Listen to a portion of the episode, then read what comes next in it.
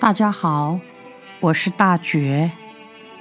今天很高兴，首度能够在 Podcast 这个录音节目里跟大家见面。首先呢，今天我们来讨论什么叫做死亡的尊严。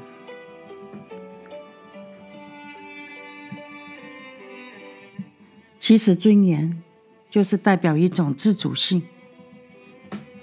当你任何事情没有自主权了，都必须由周边的人来摆布，这就表示你没有尊严了。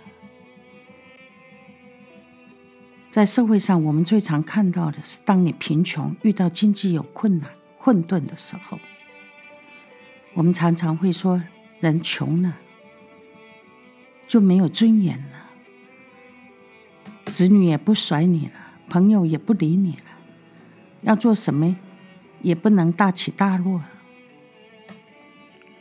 但是有另外一种尊严，是死亡的尊严。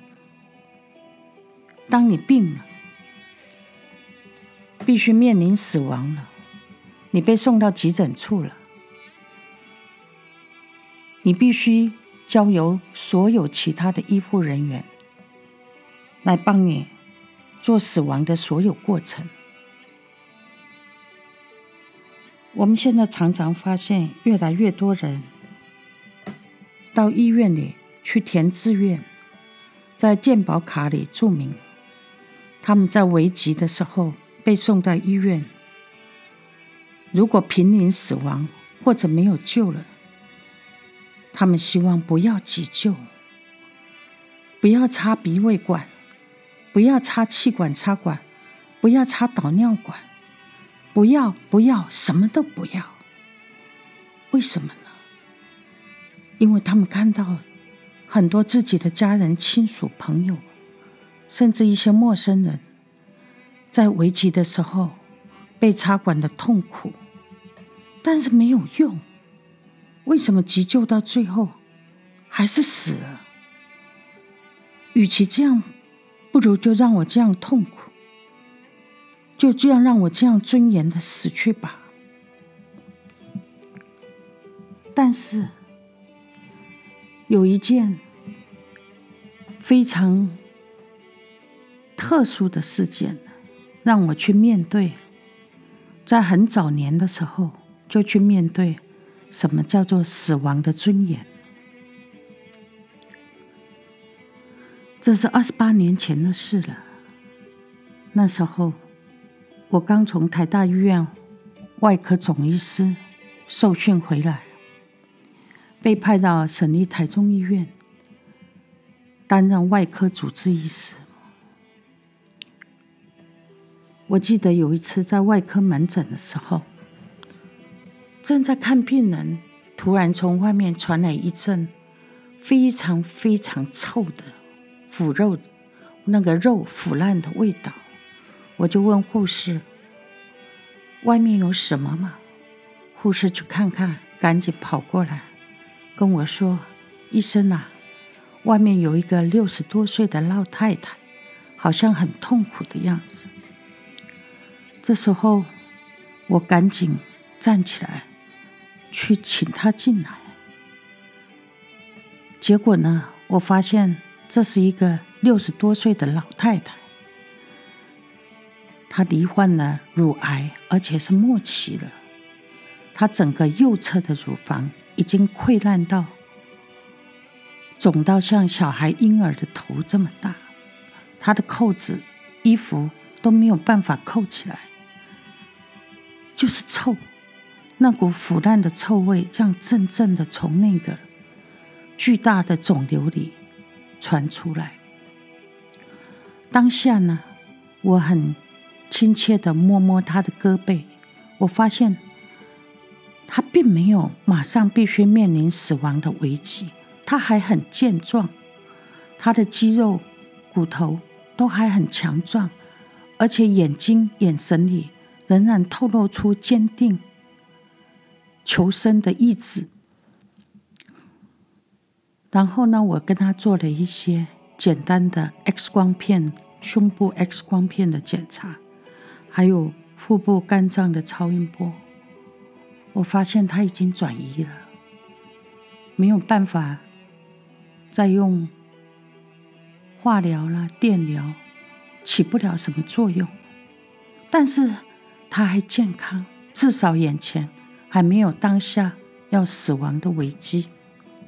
可是他臭，他旁边陪他来的家属都掩着鼻子站得远远的。这时候，我当下就起了一个悲心。我觉得我能不能拼拼看，替他把肿瘤切除？但是你知道这是一个多么危险而艰难的工作，因为我要面对的是他需要全身麻醉，他撑得了多久？如果手术开完了。拔管，他醒不过来怎么办？因为他的 X 光片两边的肺部已经是全然的白色，这表示肿瘤已经扩散到他两边的肺部。但是他阵阵的传来的这种腐臭的味道，就不断的 push 我，我可以试试看吗？当下我掂量我自己。三十八岁，学到的功夫跟我的医疗技术，我开刀的技术，我有办法熬过这一关吗？我准备了三千 CC 的血液，然后在排定的时间里，我进了开刀房。我必须在两个小时之内替他把这个巨大的肿瘤切除。但是，一切除以后，它这广大的面积没有办法缝合。我必须从它两边的大腿上取这个微薄的皮肤做移植，贴在这个伤口上做皮肤的立即移植，然后又要用很快速的速度把大腿的伤口两侧伤口做包扎止血。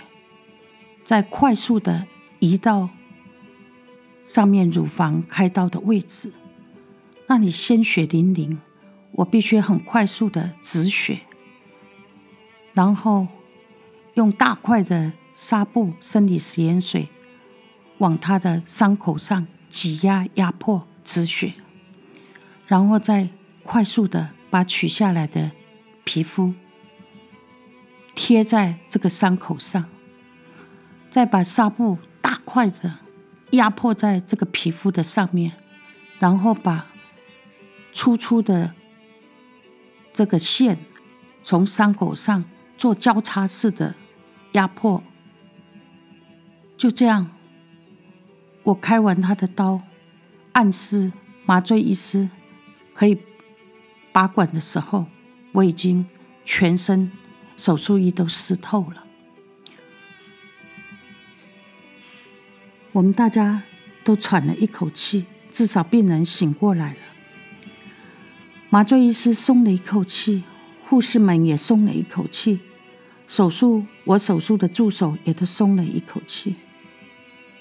但是我的心虽然快乐，也很沉重。可是毕竟我成功了，那病人复原的很快。当下，他所有的臭味全部消除了。两个礼拜以后，病人出院了，继续在门诊接受追踪。其实，病人回家以后，至少家人不再排斥他，不再恐惧那种味道，左邻右舍更不会。逃离，他可以在家里帮忙带孙子，可以做打扫的工作，扫扫庭院，晒晒太阳，做一些轻便的工作，而且还可以每天跟家人一起吃饭，一起过日子。但是呢，一年左右，他还是走了。我替他做的，只是让他重来找我。到死亡的这一年中，取得了那么一点点死亡前的尊严。